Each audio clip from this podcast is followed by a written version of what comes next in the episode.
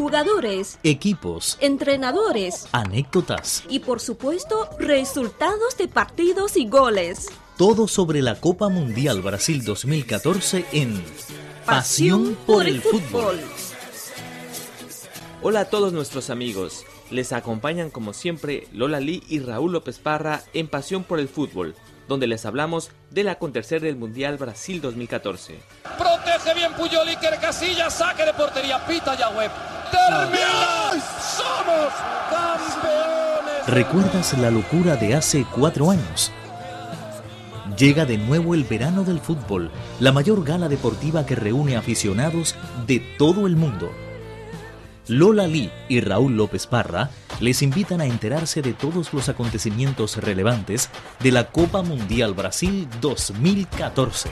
Los jugadores, las selecciones nacionales, los entrenadores, los goles, muchos goles, todo aquí en Pasión por el fútbol. No te lo pierdas.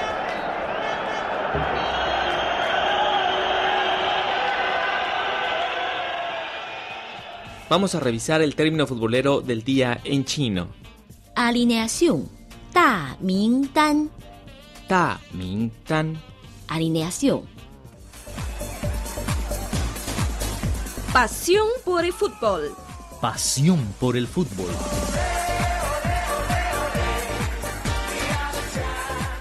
¿Qué tal amigos? Bienvenidos a una nueva emisión de Pasión por el Fútbol. Les saluda Raúl López Parra. Y Lorari.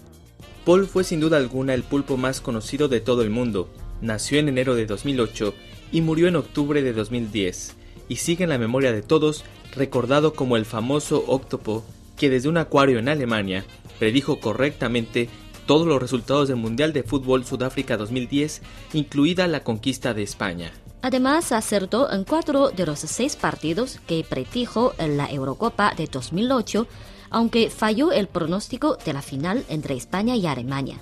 Este pulpo era capaz de alterar la programación de la televisora que tenía los derechos del pasado mundial para que se emitiera en directo y para todo el país su predicción.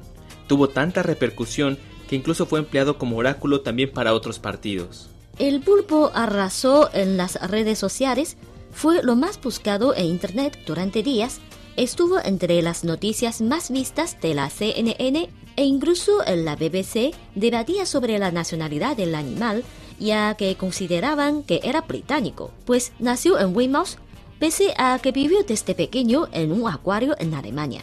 Pasó a ser la mascota de Sudáfrica sin que nadie recordara el nombre de la verdadera mascota, un leopardo llamado Sakumi. Hasta una asociación ecologista pidió la liberación de Paul, aunque no tenía opciones de sobrevivir en el medio natural. Incluso en Madrid se pensó fichar al pulpo, pero no tenía cláusula de recibición, es decir, era intransferible. Es más, hasta un equipo de rodaje chino en Sudáfrica firmó una película titulada Matar al pulpo Paul, un thriller que se estrenó en agosto de 2010. Su muerte fue tan devastadora para el centro de vida marítima de Oberhausen, donde vivía el pulpo, donde se le rindió además un homenaje y se alzó un monumento en su memoria. Después del fallecimiento de Paul, surgieron numerosos animales en muchos lugares del mundo que esperaban seguir con su milagro. Este año, los brasileños quieren hacer algo parecido con Cabezao, una tortuga de 25 años. Sin embargo, va a ser difícil que este quelonio adquiera tanta fama, pues las estadísticas revelan un asombroso porcentaje de acierto del difunto pulpo, más del 90%, y cualquier sucesor suyo lo tiene muy difícil para superar al ya héroe del mundo futbolero. Cabezao vive en un refugio de tortugas de Praia do Porte, a 100 kilómetros de Salvador de Bahía, una de las 12 ciudades sede de la actual edición de la Copa Mundial. Tiene 25 años, es macho, es de la especie boba o caguama, que también se llama como careta careta, y está bajo los cuidados del proyecto Tamar de Praia do Forte, creado en 1981 para actuar en la conservación de tortugas marinas amenazadas o en peligros de extinción. Desde entonces hasta hoy, el Prometo Tamar ya ha liberado unos 2 millones de tortugas. Y el método de predicción que utiliza Cabezao es bastante parecido al de Paul. La tortuga es liberada en un estanque donde se encuentran tres montones iguales de sardinas colgando de unas cuerdas. dos montones a cada lado para los equipos y un tercero en medio para pronosticar un empate. Así que la tortuga únicamente tiene que escoger, dando por hecho que siempre tendrá hambre, claro.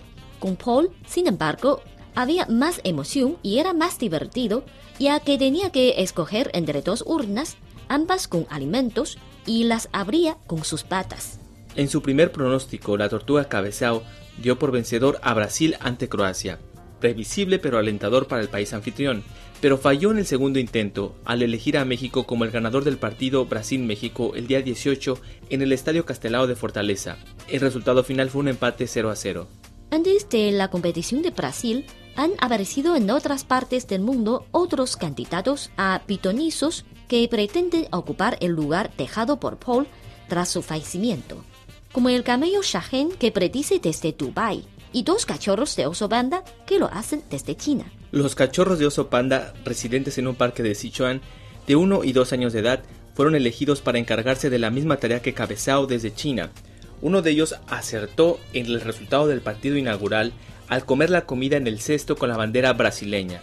Sin embargo, con motivo de proteger el animal tesoro nacional del país asiático y de evitar la comercialización excesiva de tales actividades, las autoridades locales pronunciaron la cancelación del evento.